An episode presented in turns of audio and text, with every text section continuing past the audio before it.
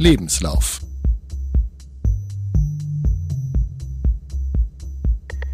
Der Lauf-Podcast. Bis zum Frühjahr 2024 zum Marathon unter drei Stunden. Ein Lauftagebuch.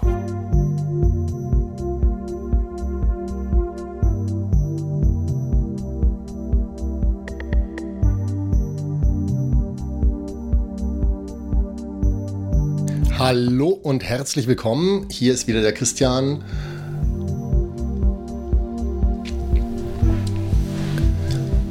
Ihr hört die 16. Folge des Lebenslauf-Podcasts.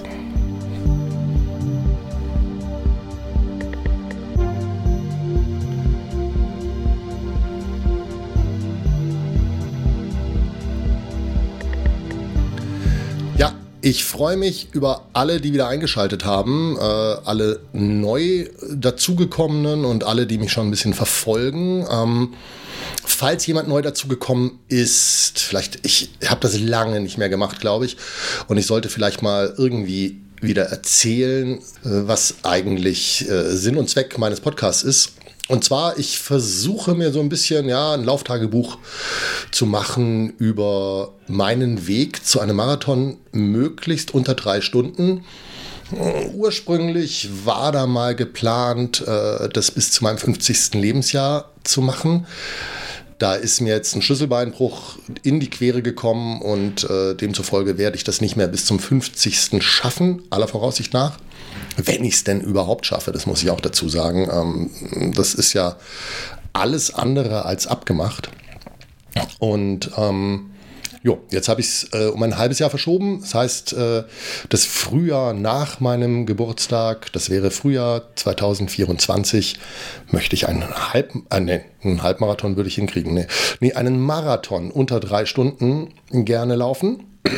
Und ähm, ja, ich glaube auch ein bisschen, um mit Druck zu machen. Also so, um mich da selbst äh, nicht so voreilig aus dem Ziel rauszulassen, habe ich mir vorgenommen, ähm, ich werde mal hier einen Podcast starten und ja, mich selber so ein bisschen verpflichten, dann auch an diesem Ziel irgendwie weiterzuarbeiten, auch wenn es mal schwer wird.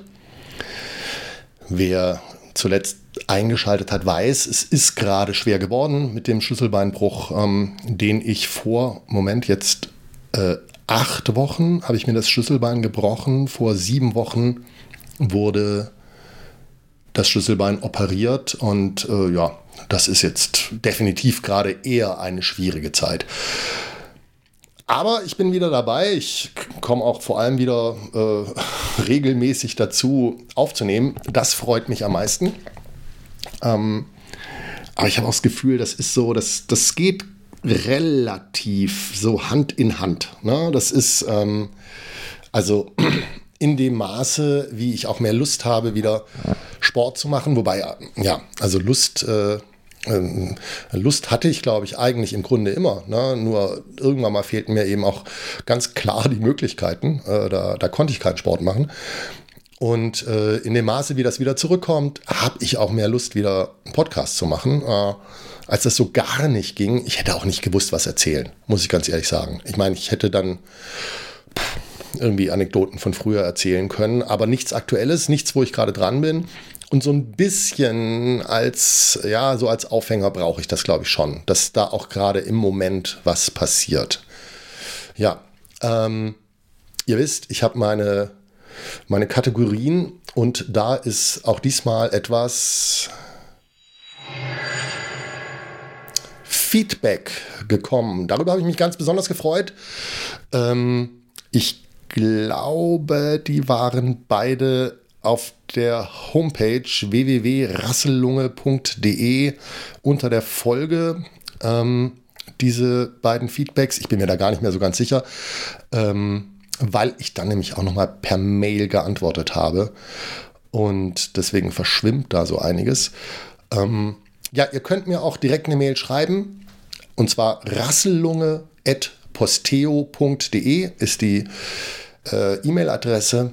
Oder eben, wie gesagt, bei www.rassellunge.de da ist, das ist die Homepage äh, vom Podcast und da könnt ihr unter der Folge auch einen Kommentar hinterlassen. Ich habe mich sehr gefreut und zwar, ich habe zwei Mails von zwei Martins bekommen. Ähm, der eine Martin ist ein, also ohnehin ein alter Bekannter, äh, auch hier im Podcast, und zwar der Martin vom Was läuft Podcast. Der hat mir äh, eine Nachricht hinterlassen und ich habe mich sehr gefreut. Er hat erstmal hat er gemeint, er hat mir ein bisschen Stress genommen. Ich habe ja letzte Folge gesagt, dass ich mich etwas geschämt habe, ähm, ob meiner rhetorischen Fähigkeiten im Endurance Talk Podcast, wo ich angerufen hatte. Und äh, Martin hat mich da etwas beruhigt und meinte, das sei nicht so schlimm gewesen.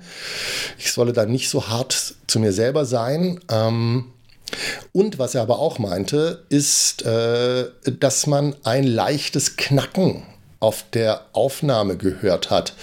Und äh, da muss ich sagen, ja, das ist mir auch aufgefallen. Und ähm, ich weiß nicht, was es war. Ich hoffe jetzt mal, dass es heute nicht ist. Allerdings, wenn es heute nicht ist, äh, dann ist das leider auch ein Muster ohne Wert, weil ich nehme gar nicht zu Hause auf. Ich bin jetzt äh, gerade wieder beim Arbeiten. Ich bin in Herrenberg im Naturfreundehaus äh, und habe sozusagen so ein bisschen das leichte Besteck dabei. Und damit ich auch unterwegs irgendwie einen Podcast aufnehmen kann, äh, ist auch leider ein bisschen improvisierter, als ich mir das vorgestellt habe, weil eigentlich habe ich äh, einen Ständer für das Mikrofon, so einen kleinen Tischständer, habe ich mitgenommen, dachte ich. Äh, nur dummerweise habe ich das entscheidende Teil dann doch zu Hause gelassen, sodass ich das Mikrofon jetzt in der Hand halten muss. Aber ich kann aufnehmen. Also ist alles gut. Ich hoffe auf jeden Fall, das Knacken ist diesmal nicht dran. Und wenn ich das nächste Mal zu Hause aufnehme, ja, dann hoffe ich, dass ich das auch in den Griff kriege. Ähm, ja, muss ich hinterher gehen mal. Äh, wie gesagt, ich habe es selber auch gehört. Ich fand es dann aber nicht so schlimm, dass ich das dann äh, tatsächlich korrigieren wollte. Ähm, und die andere Mail ist, wie gesagt, auch von einem Martin ähm, und äh, da er jetzt nicht geschrieben hat, äh, dass er das okay fänd, fände, wenn ich das vorlese, und da finde ich ja die, das, äh, das haben äh, Volker und Martin im Was läuft Podcast mal äh, thematisiert, dass sie dann die Mails nicht vorlesen werden. Ich finde diese Politik eigentlich gar nicht so ganz verkehrt. Dieser Martin schrieb mir, dass er gerne von mir hören würde, wie ich das mache mit der tiefen Hocke, weil ich da ein paar Mal schon was darüber erzählt habe. Also, dass ich da, äh, ja, dass ich das irgendwie ein bisschen mehr in den Alltag auch integriert habe, dass ich das irgendwie mit Handy und Kaffee und dann am Sofa abstützen mache. Ähm, und er meinte, dass er eben auch, naja, eine Morgengymnastik macht äh, und also äh, und dass man das heute wohl eher Freeletic Workout nennen würde. Und dass da auch eine tiefe Hocke dazugehört, er das aber nicht so lange hinbekommt, wie er gerne würde. Oder was heißt, wie er gerne würde? Er meint irgendwie, er schafft das zwei, drei Minuten. Und, ähm, und dann tun auch die Gelenke ordentlich weh danach. Ähm, obwohl er auch warm ist und gedehnt und so weiter. Ja, und wie ich das mache das ist, also erstmal, ich habe mich sehr über diese Mail gefreut. Äh, ist ja immer wieder schön, wenn man merkt, dass da jemand zuhört und irgendwie äh, dass, dass das, was man hier, was, was ich hier mache, irgendwie auf offene Ohren stößt. Und, ähm, und ja, ich dachte mir, dann werde ich äh, in diesem Podcast mal so ein bisschen über dieses Training, also mit tiefer Hocke und so weiter, erzählen. Das mache ich aber äh, sozusagen im letzten Teil des Podcasts. Oder was heißt der letzte Teil? Ich denke mal, so, auch heute wird es wieder nicht so lang werden. Ich hab, mm, so viel ist nicht passiert. Ähm, aber ich erzähle mal ein bisschen so über mein, mein Training neben dem Laufen. Ist auch gerade fast mehr als Laufen. Aber ja, eins nach dem anderen. Zum Laufen selber. Äh, ich bin letzte Woche wieder so richtig eingestiegen. Zum ersten Mal nach dem Schlüsselbeinbruch. Also ich habe ja so einzelne Läufe, hatte ich ja schon vorher gemacht. Ähm, und äh, ja, also scheinbar habe ich es wieder übertrieben. Oh, ich bin mir auch nicht so sicher, ob ich es übertrieben habe, ganz ehrlich gesagt, weil so viel Kilometer waren es gar nicht. Aber ich habe ja schon mal so ein bisschen anklingen lassen, dass ich langsam eine Schuhallergie bekomme. Und deswegen habe ich all diese Läufe, und das ist, war wirklich nicht viel, das waren insgesamt, waren das, glaube ich, kam ich auf 18 Wochenkilometer. Und dann habe ich mir die Wade, ich weiß nicht, gezerrt. Naja, auf jeden Fall hat es gezwickt. Ich habe dann, das war mitten in einem 12-Kilometer-Lauf, habe ich nach 7,5 Kilometern, fing es an zu zwicken. Ich bin dann den Rest nach Hause gewalkt. Ähm, habe dann auch diese Woche irgendwie äh, bin ich nur gewalkt, aber das relativ äh, ja erstens zügig, also es fühlt sich durchaus wie Sport an und ähm, und auch konsequent. Also ich bin jetzt schon ich glaube dreimal jetzt diese Woche gewalkt ähm, und es kommt ja noch ein bisschen was. Also ähm, naja, mit diesem Ding äh, es äh, ja, Walken, ist die Wade zerrt. Äh, ich bin, versuche wieder ins Laufen zu kommen. So ganz äh, schaffe ich es ja scheinbar nicht, ist die Frage.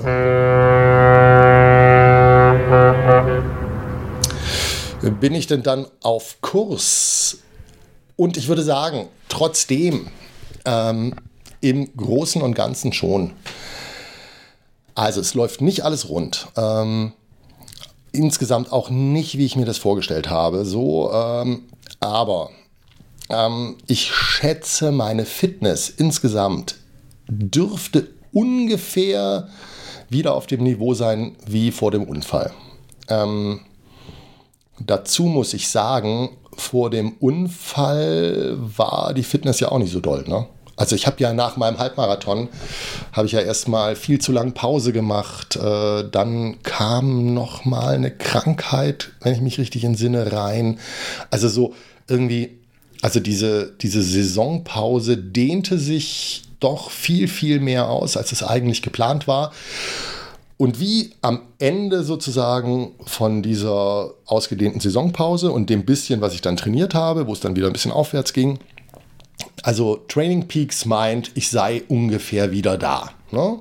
So, und so fühlt sich ehrlich gesagt auch an. Ich habe schon das Gefühl, und das finde ich gar nicht schlecht, jetzt nach, ähm, nach acht Wochen, wo ich ja nun wirklich dann doch relativ schwer verletzt war, also muss ich jetzt irgendwie so im Nachhinein schon sagen, ähm, finde ich das ganz okay, da jetzt wieder zu sein. Äh, ich bin damit ganz zufrieden. Äh, vor allem bin ich damit zufrieden, dass ich so das Gefühl habe, Sport ist irgendwie wieder äh, in meiner Alltagsroutine drin. Ich, ich schaffe es jetzt wieder, jeden Tag irgendwie Sport zu machen, ohne groß nachdenken zu müssen vorher. Es gehört einfach dazu, es gehört zum Tagesablauf.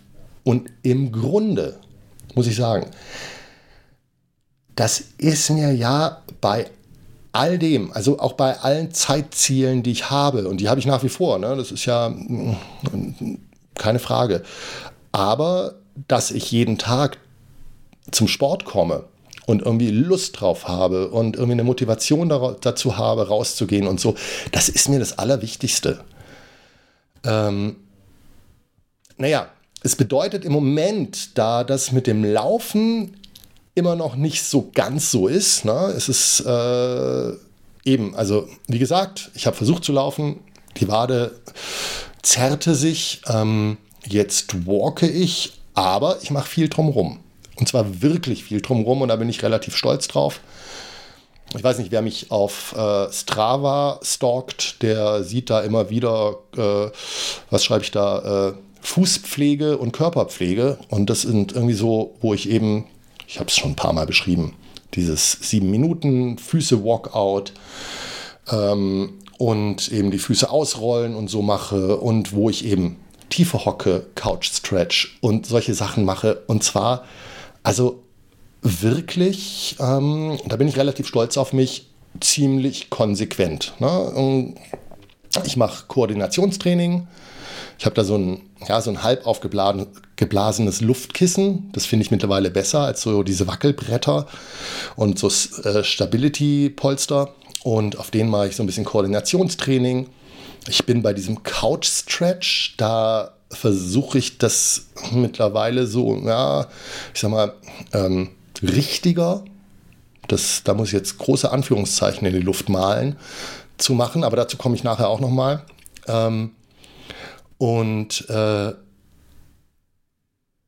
ja, also die Einschränkung, also ist natürlich, ich kann halt immer noch nicht alles machen. Und damit kommen wir zu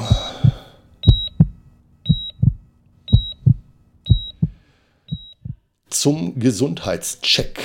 Also eigentlich, ich habe mir ja vorgestellt in meiner jugendlichen Naivität, dass ich äh, nach den sechs Wochen Schonung, ne, die das Schlüsselbein jetzt erstmal gebraucht hat, dass ich dann, ja, also sechs Wochen nach der Operation wieder voll belasten darf. So dass es so ein bisschen Einschränkungen geben wird, klar, wegen der Muskeln und so. Da hat sich ganz viel abgebaut.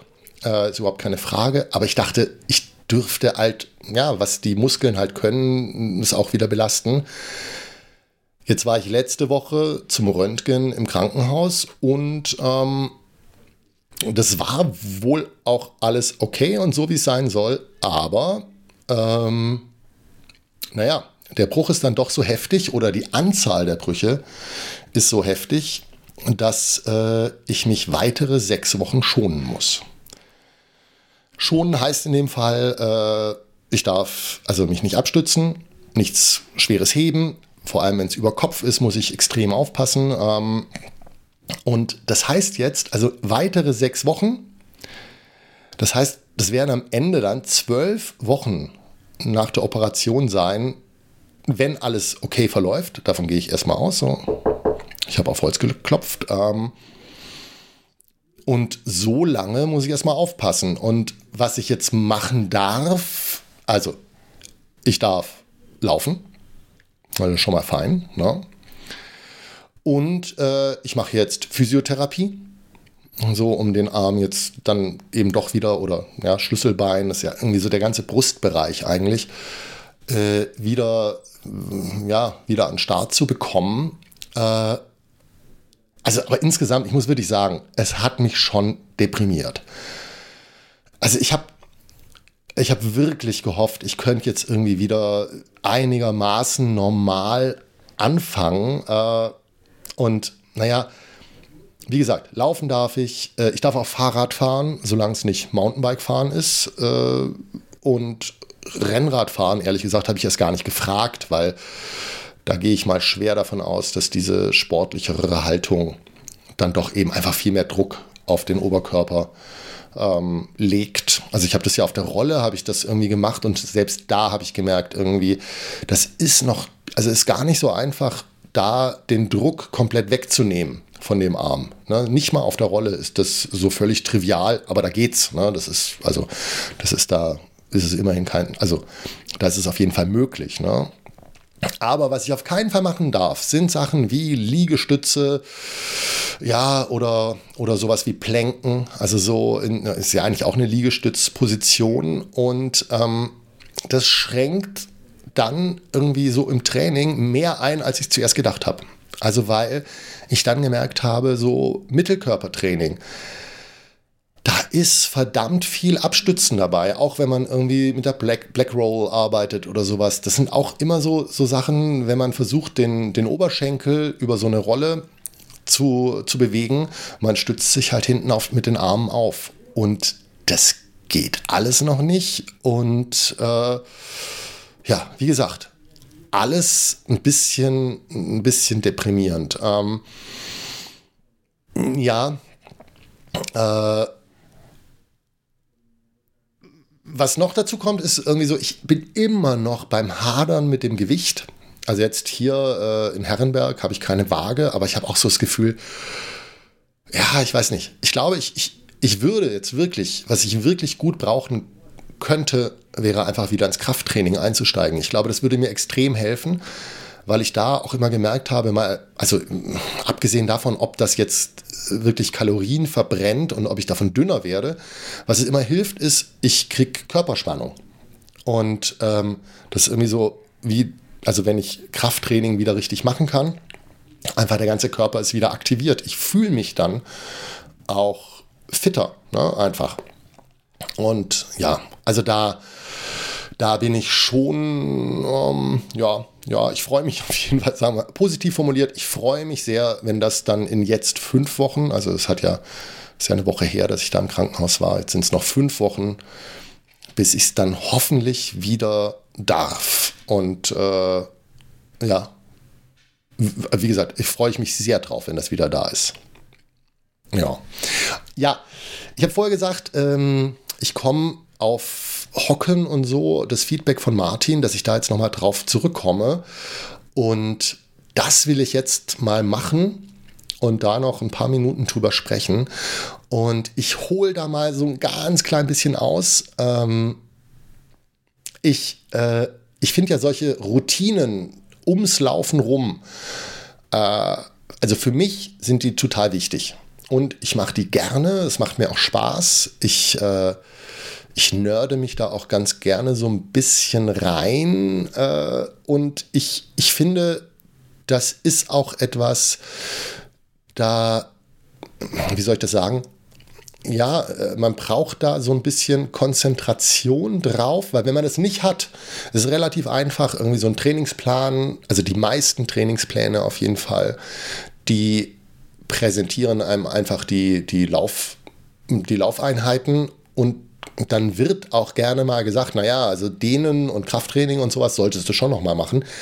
Aber kein Mensch sagt dir eigentlich so richtig, wie du das dann noch irgendwie in diesen Plan integrieren sollst. Und vor allem aber auch, wie du es in dein Leben integrieren sollst, weil das ist, ich habe, also für mich habe ich das Gefühl, das ist wirklich nicht trivial. Ich mag das dann immer, wenn das so, ja, eigentlich so ein bisschen auch so Programme sind. Ich weiß nicht, ich habe das, äh, aber das ist schon ein bisschen her, dass ich es erzählt habe, äh, weil es auch schon ein bisschen her ist, dass ich das gemacht habe.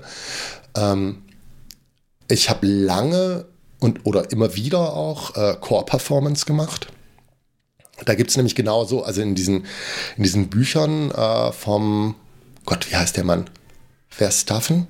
Ich glaube, es hat, der hat so einen holländischen Namen. Das habe ich mir leider nicht aufgeschrieben. Aber äh, da sind eben genauso Wochenprogramme dabei.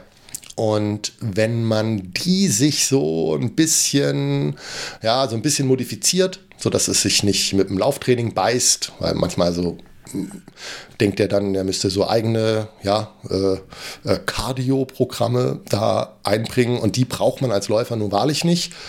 Ähm, deswegen muss man da irgendwie so ein bisschen gucken, so ein bisschen flexibel muss man immer sein und die Sachen anpassen.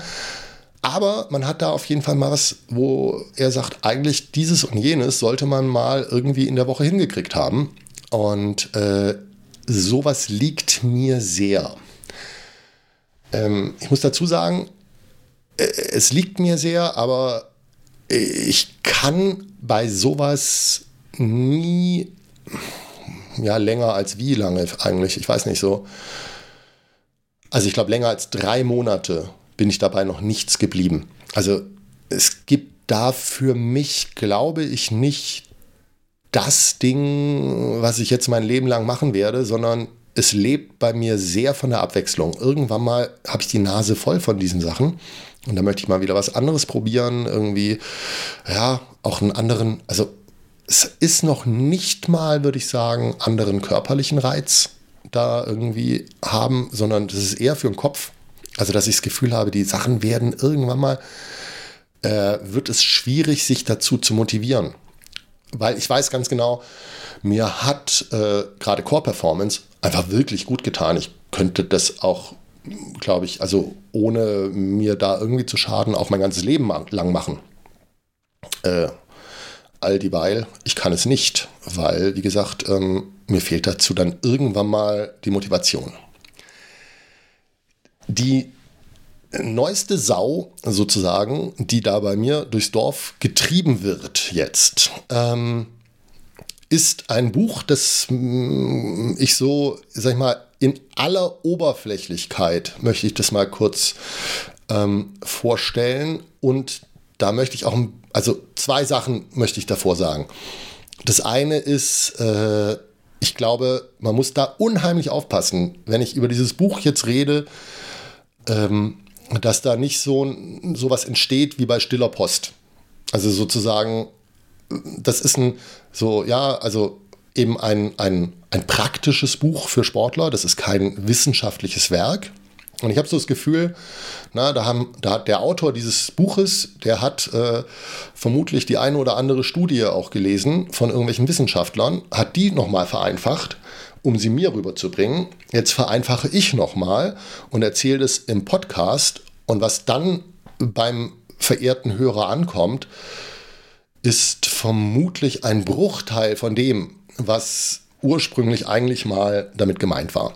Und ich glaube, da muss man wirklich, wirklich aufpassen. Deswegen, wer da irgendwie Interesse findet, dem kann ich nur raten, also entweder dieses Buch auch zu lesen und sich mit dem zu beschäftigen oder eben ja ein anderes zu suchen und äh, sozusagen dieses bei diesem Thema irgendwie auf einem anderen Weg zu gehen, weil wie ich gerade gesagt habe, ich finde nichts davon ist der heilige Gral, aber ich habe bei allen möglichen Sachen immer so ein bisschen was dazugelernt ne? und deswegen ähm, schätze ich das auch sehr. Das andere, was ich dazu sagen muss, ist ähm, ich habe mit diesen populärwissenschaftlichen Büchern immer insoweit ein Problem. Ähm, also meine Erfahrung ist, diese amerikanischen äh, Autoren, und das sind oft amerikanische Autoren, komischerweise, vielleicht liegt das auch an mir, dass ich die dann irgendwie gut finde, diese Bücher, aber ähm, also meine Erfahrung ist, die schreiben erstmal äh, gefühlt ein Drittel des Buches, warum das so toll ist, was sie einem gleich verkaufen wollen. Und ich denke dann immer, ey, hör auf, ich habe das Buch doch schon gekauft, ne? du musst mir nichts mehr verkaufen, äh, erzähl mir endlich, um was es eigentlich geht. Und äh, das, dazu sind sie erstmal nicht bereit. Na, erstmal muss man sich so, es ist, also man, man, hat dann irgendwie das Gefühl, es ist wie, wie, wie, wie Sekten, äh, irgendwie, dass einem erzählt wird, warum das jetzt so wichtig ist, dass man dieses Buch liest, das man ja ohnehin schon gerade liest. Ähm, und ich habe ein bisschen das Gefühl, äh, vielleicht sagen die Verlage, das müsst ihr machen. So werden solche Bücher geschrieben. Ich fände es eigentlich ganz cool, wenn sie das bleiben lassen würden. Aber passiert immer wieder. Ne? Also, das ist das eine. Und das andere ist, dass ich ganz oft das Gefühl habe, äh, die Bücher, ich weiß nicht, es gibt ja diese 80-20-Regel. So, dass ähm, naja, vielleicht stimmt das. Nee, ist kein gutes Beispiel. Anders, anders.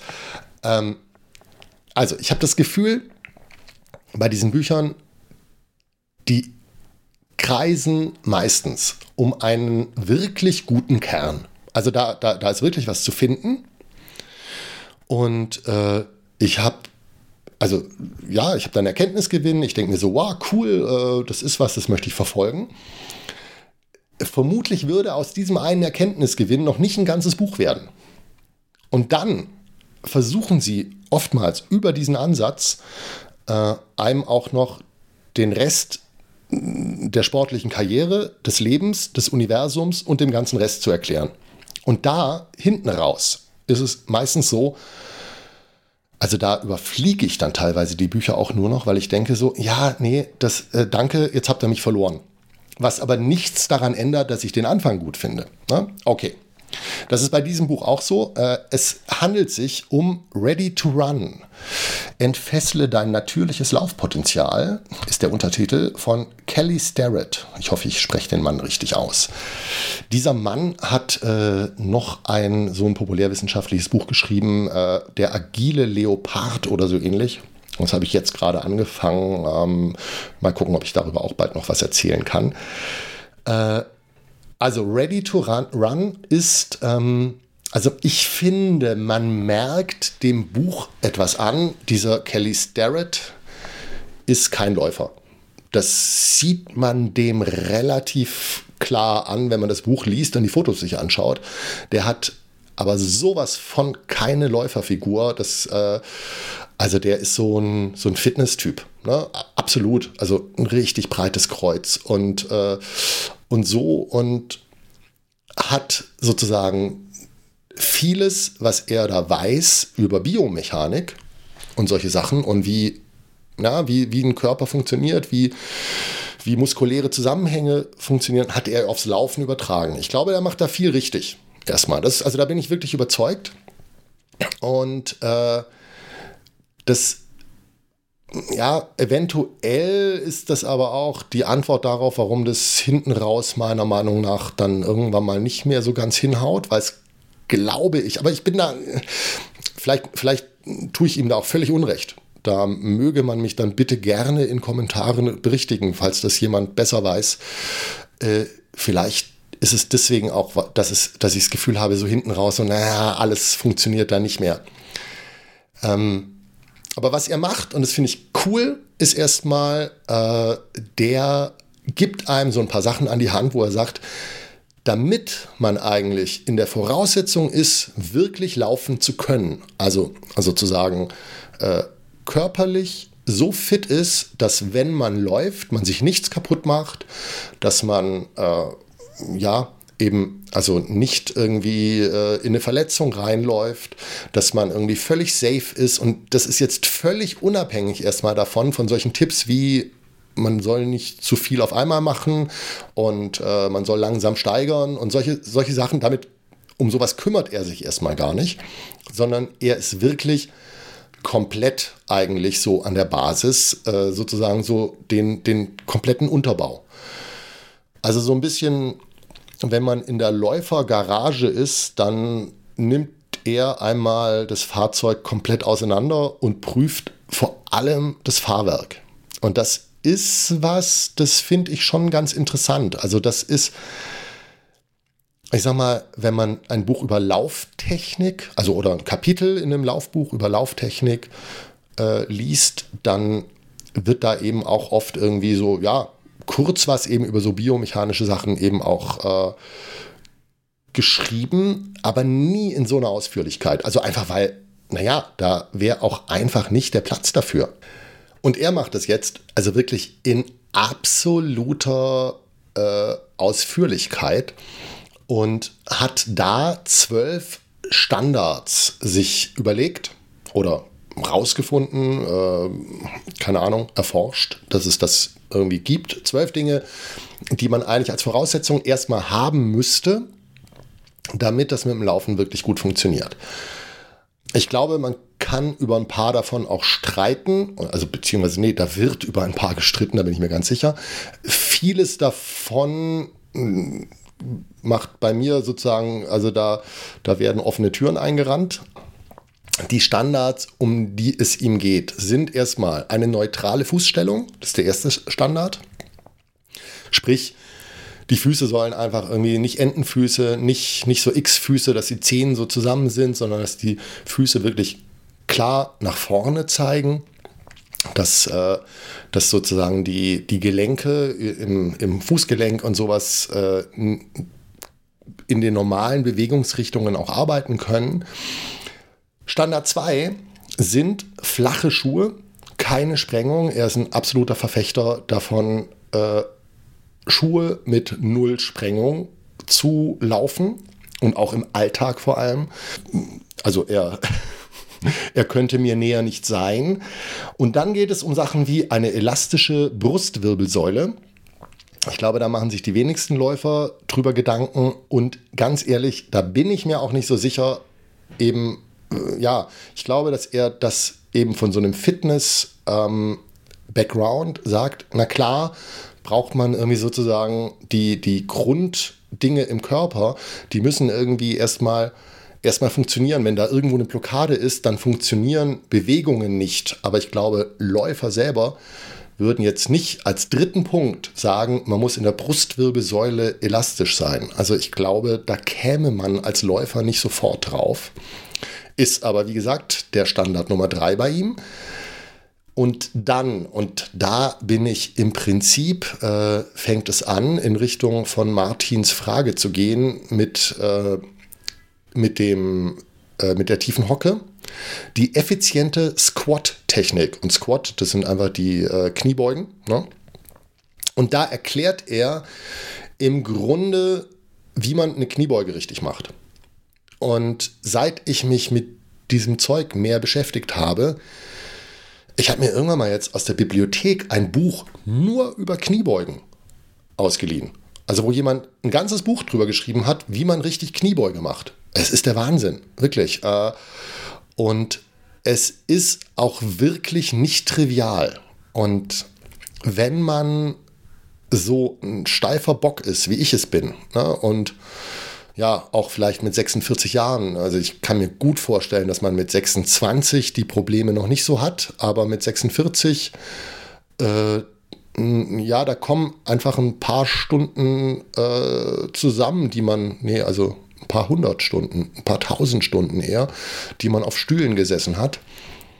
Und da ist dann einfach viel eingerostet und dann merkt man, also wenn der beschreibt, wie man eine Kniebeuge wirklich machen soll, äh, vieles davon, also als ich angefangen habe mit dem ganzen Zeug, konnte ich vieles davon praktisch gar nicht.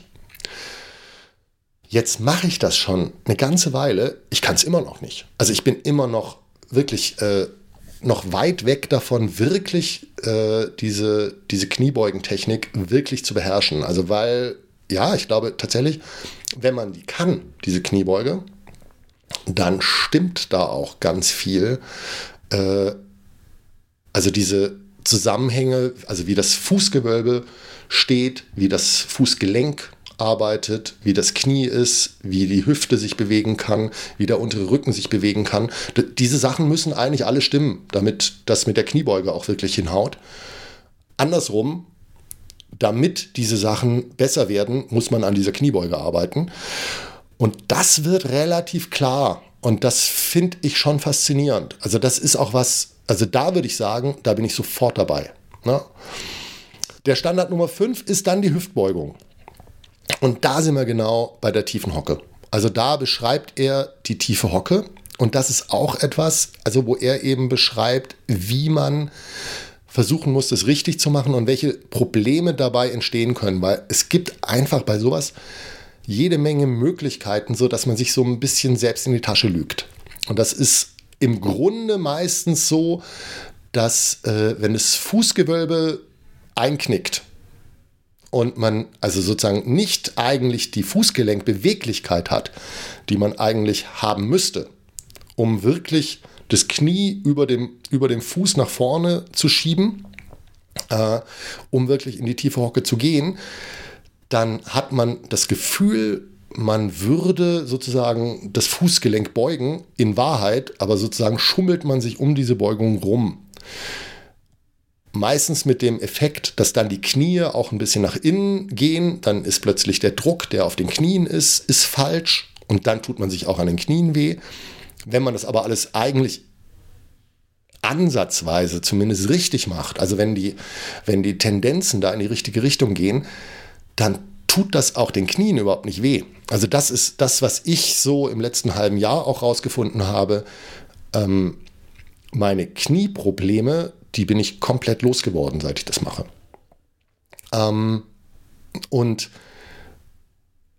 also ein Ding, was da eben wirklich ist, wenn man mal wirklich in die tiefe Hocke geht, man beugt das Kniegelenk und das Hüftgelenk und auch die Fußgelenke eigentlich ziemlich maximal. Also wenn man nicht total hyperbeweglich in Fußgelenken ist, dann könnte es sein, dass man da nicht ans Maximale kommt. Bei mir, ich komme da absolut ans Maximale. Ich habe alle drei Gelenke, habe ich mal maximal gebeugt. Und wenn ich da eine Weile drin bleibe und dann wieder aufstehe, ich habe wirklich das Gefühl, das tut denen so gut, dass die mal wirklich die komplette Bewegungsrange irgendwie mal, mal äh, erleben durften ne? und sich dann wieder und dann wieder äh, auf, aufrichten können und wieder durchblutet werden. Also das ist wirklich etwas, wo ich danach auch sofort merke, ja klar kann ich dann besser laufen. Also besser gehen im Alltag. Das hat noch nicht mal was mit, mit, mit Joggen zu tun. Was ich aber auch gemerkt habe, ich habe tatsächlich also seitdem überhaupt keine Knieprobleme mehr. Also das finde ich wirklich ziemlich cool. Ähm, er beschreibt dann auch, also weil eben, wie Martin in der Mail an mich geschrieben hat, äh, das kann am Anfang furchtbar anstrengend sein. Und dann irgendwie kriegt man das mit einem komplett Krampf von allen Muskeln, irgendwie, die daran beteiligt sind, irgendwie hin. Und nach zwei, drei Minuten sind einem irgendwie hat man das Gefühl, es ist alles eingeschlafen. Wenn man aufsteht, dann ja, kann es entweder wehtun, was bei mir auch am Anfang war. Äh, mir ist der Kreislauf weggesackt gerne mal. Wenn dann das Blut wieder in die Beine geschossen ist, dann hat es irgendwie plötzlich im Kopf gefehlt und mir ist schwindelig geworden. Ist auch nicht schön. Sind aber Dinge, die, das, das wird besser mit der Zeit, wenn man es regelmäßig macht. Ähm, und also mein Gefühl war auch, als ich da angefangen habe, äh, das war so unangenehm, dass ich nicht das Gefühl hatte, oh yay, und das mache ich jetzt jeden Tag. Also es gibt ja so Sachen, wo man das Gefühl hat, ja, die sind unangenehm, deswegen sollte ich sie unbedingt machen. Komischerweise habe ich das Gefühl, diese tiefe Hocke, wenn die so unangenehm ist, dann hat man, glaube ich, schnell das Gefühl, ja, so richtig wichtig ist es vielleicht auch nicht. Und dann geht man an der vorbei. Ne? Ganz ehrlich, ich kenne ja auch niemanden eigentlich, der das sonst macht. Also so, das ist ja nicht so, dass einem ständig an jeder Ecke gesagt wird, doch, doch, das musst du machen, ne? Sondern das ist ja eher, äh, ja, äh, ein bisschen exotisch, ne? Und also, auf jeden Fall es gibt verschiedene Tipps, wie man äh, ganz gut da äh, sozusagen mit anfangen kann. Was ich zuerst gemacht habe, ist, ich habe meine Fersen erhöht. Ne, ich habe mich auf so ein Küchenbrett gestellt. Man kann aber auch ein Buch nehmen, man kann alles Mögliche nehmen, ist völlig egal, was man nimmt. Hauptsache die Fersen sind ein bisschen, bisschen erhöht und das geht sofort viel, viel einfacher. Ne?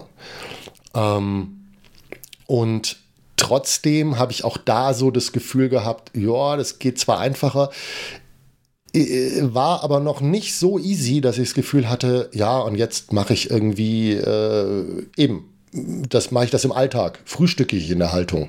Das ging deswegen noch lange nicht. Um das zu erreichen, ähm, habe ich dann irgendwann, bin ich äh, davon weggegangen, die Fersen zu erhöhen und habe mich stattdessen, habe ich diese tiefe Hocke vorm Sofa gemacht.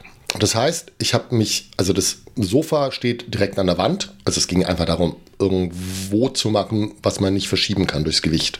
Man könnte es auch am Schrank machen oder an der Wand. Äh, Hauptsache irgendetwas, was einen stützt. Ne?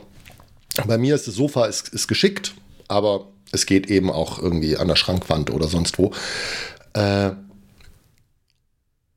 und Sofa hat sich deswegen bei mir angeboten, weil unser, ja, sozusagen Sofatisch, das ist kein richtiger Tisch, das ist so ein, so ein Würfel, der da steht, der hat dann eine Höhe, dass wenn ich da das iPad zum Beispiel draufstelle, dann kann ich da zum Beispiel ganz gut jetzt äh, Giro Italia mir angucken. Beziehungsweise äh, ich kann eben auch Kaffee trinken und ein Müsli essen. So auf dieser Höhe. Und ich gehe einfach mit, dem, mit den Fersen so weit Richtung Sofa, dass wenn ich runtergehe, ich gerade so bin, dass das Sofa mich so ein bisschen nach vorne drückt. Und wenn man das raus hat, so die richtige Position zu finden, dann kann man sozusagen so zwischen, ja, das ist jetzt sehr bequem, also für die Fußgelenke auf jeden Fall, das ist bei mir das Limitierende, ähm, bis zu, ja, da ist schon jetzt deutlich Druck auf den Fußgelenken. Äh, man muss dann eben irgendwie so ein bisschen rausfinden, wie viel Druck darf das sein, damit man das ein bisschen aushält. Und ich mache es dann, ich äh, stelle mir an meiner, an meiner Sportuhr, ne, stelle ich mir einen Timer, 10 Minuten, und dann mache ich dreimal 10 Minuten. Verteile ich irgendwie über den Tag, ich äh, mache es morgens 10 Minuten, dann nach dem Essen irgendwie zum Kaffee trinken, nach dem Essen setze ich mich nochmal dahin, irgendwann mal abends nochmal. dann geht das eigentlich relativ, relativ easy. Also so diese dreimal zehn Minuten kriege ich eigentlich immer hin. Ne? Manchmal sogar ein bisschen mehr. Ne? Manchmal habe ich auch so das Gefühl, oh, ich habe einfach wirklich jetzt auch Lust, wieder mal in die Hocke zu gehen. Das tut jetzt den Gelenken gut. Ähm, streue ich das irgendwie ein, obwohl ich die 30 Minuten schon voll habe. Also das ist dann auch wirklich keine Qual mehr. Das ist, das ist wirklich da, das freut mich schon mal ganz, ziemlich. Ne? Ich bin jetzt da, also ja, ich mache das über ein halbes Jahr jetzt. Ich komme jetzt auch ohne Sofa und so in die tiefe Hocke. Ich kann da auch eine Weile bleiben. Äh, es ist immer noch so, wenn ich das ohne Hilfe mache, finde ich sehr anstrengend. Ich kann das dann auch nicht lange halten. Ähm, ich merke immer noch, wie gesagt, bei mir sind es die Fußgelenke, die das Limitierende sind. Das mag nicht bei allen Menschen so sein. Es kann auch sein, dass es die Hüfte ist oder der untere Rücken. Ähm, was wollte ich jetzt sagen? Ja, wenn ich es ohne Hilfe mache, geht auch nicht viel. Äh, deswegen, obwohl ich es ein halbes Jahr schon mache, gehe ich immer noch zurück zu dieser, zu dieser Hilfestellung. Und natürlich ist das Ziel, das irgendwann mal nicht mehr zu brauchen. Ähm, ich bin allerdings gespannt, wann das der Fall ist. Also, äh, wie gesagt, halbes Jahr. Ich mache das mit Unterbrechung jetzt durch den Schlüsselbeinbruch, wo es mir wirklich nicht möglich war, äh, schon sehr, sehr lange. Und ähm, es braucht. Also so, ne? Gut, ich bin 46. Vielleicht brauchen die Dinge dann irgendwann mal auch ein bisschen länger. Äh, aber, also, ich gebe mir mal noch ein halbes Jahr, bis es mal wirklich easy ist. Vielleicht. Keine Ahnung. Mal gucken. Ja. Wie gesagt, diese äh, Hüftbeugung ist der Standard Nummer 5 der Standard Nummer 6 und jetzt kann ich es ein bisschen schneller machen. Und zwar einfach aus dem Grund, weil man kann sagen, ich bin dieses Buch durchgegangen und bin da so schon an der Aufgabe hängen geblieben, wo ich das Gefühl hatte, so, okay, ich brauche noch gar nicht weitergehen, weil ich kriege ja das schon nicht hin. Äh, jetzt schaue ich erstmal, dass ich da ein Stück weiterkomme. Die nächste Aufgabe habe ich auch noch mit in die, äh, in die Aufgabenliste genommen. Und zwar, das ist die Hüftstreckung, Standard Nummer 6. Und da empfiehlt er vor allem äh, den Couch Stretch. Und ich weiß nicht, ob das jeder kennt. Äh, also im Grunde, es gibt ja so, hm, also erstmal die, die, die Übung, die ich von früher vom Sport kannte, ist, äh, man hm, macht sozusagen Ausfallschritt und äh, das, das vordere Knie total gebeugt, das hintere Bein ist gestreckt und dann versucht man die Hüfte relativ Richtung Boden zu bringen und damit den, die, also den Hüftbeuger maximal zu strecken und zu dehnen. Was da jetzt erschwerend dazukommt, ist, man stellt das Knie am Boden auf, das hintere, und der Fuß wird dann aber nach oben gezogen. Ich glaube, das kann man sich noch so halbwegs vorstellen. Und um das Ganze aber die Katastrophe komplett zu machen, macht man das nicht so, dass man einfach mit der Hand den Fuß da hochzieht oder so, sondern man macht das vor einer Wand, sodass tatsächlich auch der, die Fußspitze komplett nach oben geht. Und ganz ehrlich, also ich habe das jetzt, ich habe das eine ganze Weile, habe ich diesen Couch Stretch, ja, habe ich so ein bisschen geschummelt. Ne? Ich habe da irgendwie den, den, den Hüftbeuger da irgendwie immer wieder so ein bisschen gestretcht und so und habe auch das Knie äh, auf dem Boden und den Fuß hinten irgendwie so ein bisschen hoch. Jetzt habe ich vor ein paar Tagen, habe ich mal angefangen, das so zu machen, wie das in dem Buch beschrieben ist. Und ich dachte mir so, alter Falter, das ist was komplett anderes. Zum einen zum Beispiel, der beschreibt da, dass man dabei aber äh, den Hintern wirklich anspannen soll. Vor allem an der Seite, wo der Fuß gerade oben ist. Äh, ich schaffe das gar nicht. Also, oder doch, ich schaffe es schon, aber das ist total, also das wird furchtbar schwierig für mich. Also es ist wirklich sowas, ähm, da äh, wenn ich vorher das Gefühl hatte, so, ja, ja, ich mache da schon was und es ist alles irgendwie auch ganz, ganz easy und locker, habe ich jetzt das Gefühl, nee, es ist ein Riesendefizit, das ich da habe. Also da, ja, das wird das nächste. Nach, nach der Hüftbeugung, äh, der tiefen Hocke, ist jetzt der Couch Stretch auf jeden Fall auch noch mit auf der, auf der Agenda. Ja, dann äh, Standard Nummer 7 ist die Sprunggelenksbeweglichkeit. Die kommt so ein bisschen mit, mit der tiefen Hocke. Also da kommt man eigentlich gar nicht so richtig dran vorbei. Ich glaube, zum Laufen ist das wieder was, was am am ein, ja, was am, am logischsten ist, was man denkt, ja klar, braucht man irgendwie das Sprunggelenk zum Laufen äh, und im steifen Sprunggelenk wird es ein bisschen schwieriger. Ähm, äh, Standard Nummer 8, aufwärmen und abwärmen sagt er, äh, muss man unbedingt vor jedem Lauf sich aufwärmen. Und wenn es nur einfach mit Gehen beginnen und mit Gehen beenden, einen Lauf, das versuche ich auch jetzt zu machen. Ja. Der ist da ziemlich renitent und sagt irgendwie, also auch wenn man nur eine halbe Stunde hat, äh, aufwärmen sollte man nicht überspringen. Ja, bin ich mir nicht so sicher, ob ich das dann. Also, aber ja, hm, äh, ich versuch's mal. Ne? Ähm, und jetzt kommen wir dann in die letzten Dinge und äh, da, also Standard Nummer 9 sind Kompressionsstrümpfe. Das halte ich für Quatsch. Da sagt er, man sollte immer eigentlich in Kompressionsstrümpfen rumlaufen.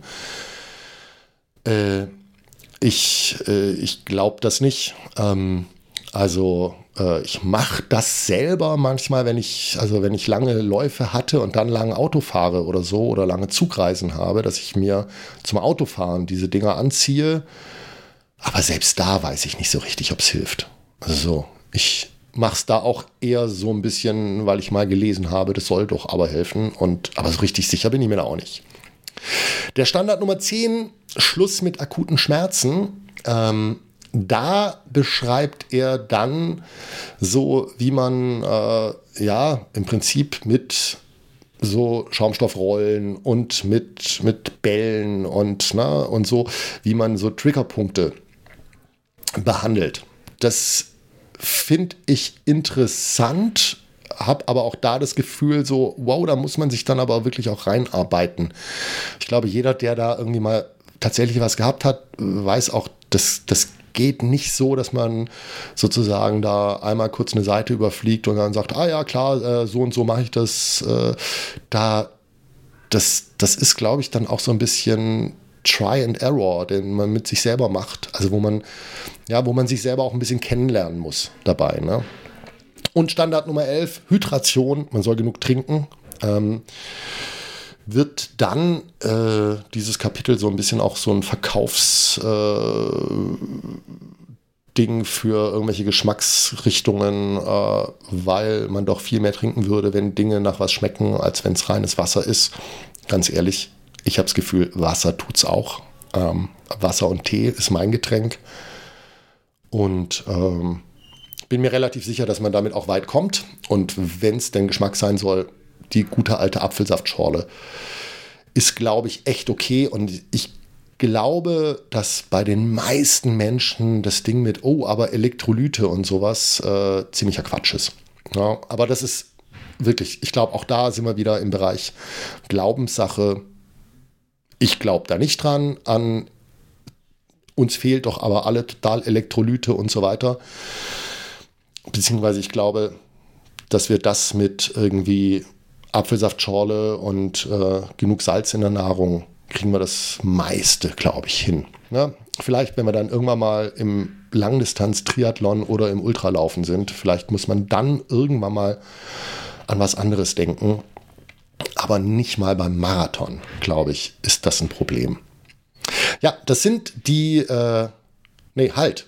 Standard Nummer 12, abspringen und landen ist etwas, da beschreibt er so ein bisschen dann eben eigentlich so die, die, äh, ja, äh, die Positionen, in die man kommt, wenn man läuft. Ähm, und zwar, also, weil er sagt, eigentlich ist es eine Abfolge von Sprüngen. Ne? Man, man springt ab von dem Bein und landet wieder auf dem Bein. Und wenn das eben irgendwie schief ist, ne, dann summiert sich das, er beschreibt es recht eindrücklich, äh, wie viel Sprünge man eigentlich macht in einem Jahr, wenn man so und so viele Kilometer irgendwie oder so und so viel Stunden die Woche läuft und äh, jo, das sind einige Sprünge. Und ja, man kann sich wirklich vorstellen, wenn da irgendwie sozusagen das Knie bei jedem Sprung so ein bisschen schief äh, belastet wird und je, bei jedem Sprung wieder, dass dann äh, sozusagen die ersten 1000 oder auch noch 10.000 Belastungen das Knie sagt, ja, kriege ich hin, ja, kriege ich hin, ja, kriege ich hin und irgendwann kriegt es halt nicht mehr hin. Und äh, das ist, glaube ich, nachvollziehbar. Also das ist, äh, und da so, sag ich mal, so ein bisschen sich die Biomechanik mal vor Augen zu führen. Ähm, also ich merke, dass wenn ich jetzt laufe, ich anders drauf achte. Vor allem muss ich aber zu meiner Schande gestehen, merke ich, was alles nicht funktioniert, wenn ich laufe. Also da ist eine ganze, ganze Menge, wo ich denke, so ja, kein Wunder, habe ich ein Problem ähm, beim Laufen, weil ja, fängt beim Fuß an, fängt irgendwie äh, bei mir beim großen C an, der äh, nicht für die nötige Stabilität sorgt. Dadurch kippt dann das Fußgelenk. Das müsste sich eigentlich am Knie dann äh, bemerkbar machen. Jetzt weiß ich nicht, habe ich Glück, dass es sich nicht beim Knie bemerkbar macht oder, oder nicht. Äh, na, vielleicht müsste ich einfach ein paar Kilometer mehr laufen, bis ich dann auch Knieprobleme bekomme. Keine Ahnung. Äh, und ja, und dann irgendwie so äh, geht es weiter in der Hüfte. Und das ist schon bei mir, ich habe dann immer wieder so, so ein paar Schritte, wo ich merke, so, ja, jetzt habe ich wirklich die Hüfte mal aktiviert und ich laufe sozusagen, also so, da, das, wie die Hüfte wird eine Art Motor des Laufens. Und wenn das der Fall ist, ist es sehr, sehr cool. Und zwei Minuten später hat sich das alles schon wieder verabschiedet und äh, ja, dann habe ich schon wieder nicht ähm, so eine ja so eine Mitte, aus der ich dann laufen kann. Und da hinzukommen langfristig, das wäre auf jeden Fall ein Ziel.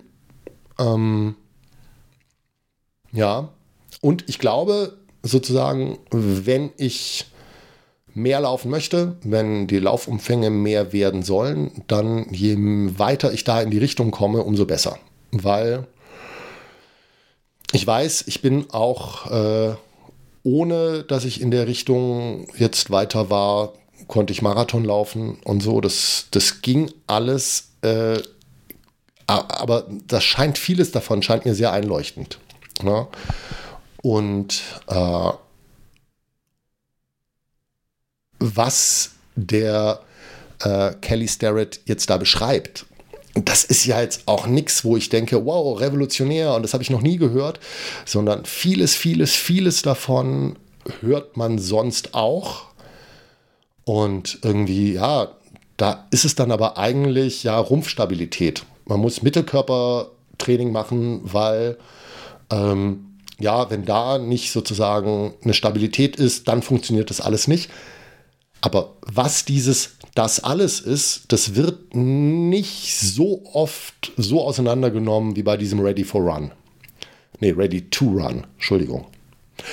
Ähm, und sich damit mal zu beschäftigen, ist nicht verkehrt, glaube ich. Also für mich ist es nicht verkehrt. Ich gucke jetzt mal, wie lange ich dabei bleibe. Ähm, und ich bin mir relativ sicher, ich bleibe bei dieser tiefen Hocke.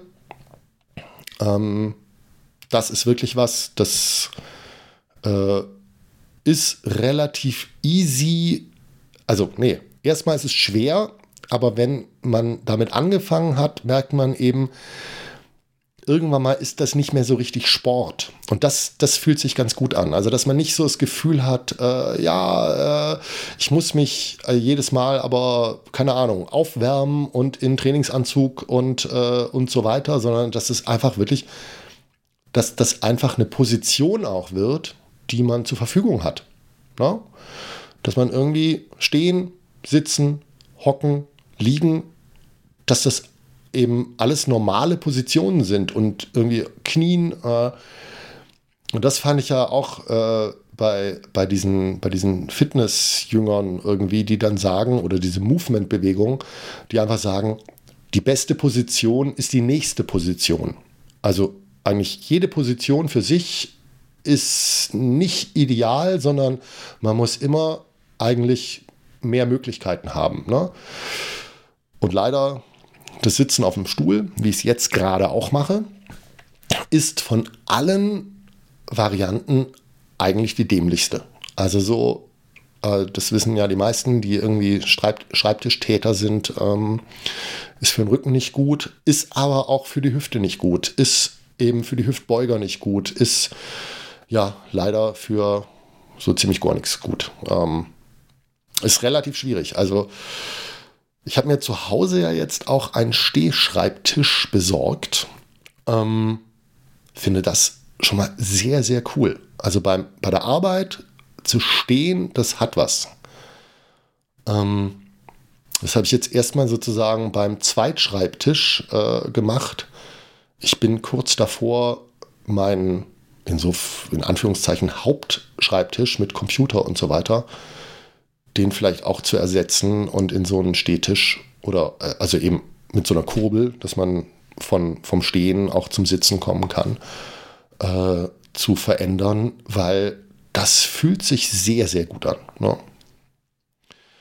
Ja, ich glaube, dieses ganze Projekt, ich werde mehr und mehr zum Freak. Äh, Barfußschuhe und Stehpult. Ähm, ja, wo soll das noch alles hinführen? Wenn es gut läuft, dann soll es hinführen äh, zu einem Marathon unter drei Stunden. Und zwar bis zum Frühjahr 2024. Das wäre der Plan. Ähm, ihr könnt mich hier weiter dabei begleiten. Äh, schickt mir, wie gesagt, immer gerne Feedback. Äh, entweder unter rasselunge.de da ist, äh, das ist die Homepage vom Podcast oder unter rasselunge.posteo.de. Das ist die E-Mail-Adresse. Freue mich äh, über Fragen, Anmerkungen. Ich freue mich auch über iTunes-Rezensionen äh, natürlich. Ähm, und ja, ich hoffe, ihr lauft alle gut und es geht euch gut und bis bald. Tschüss.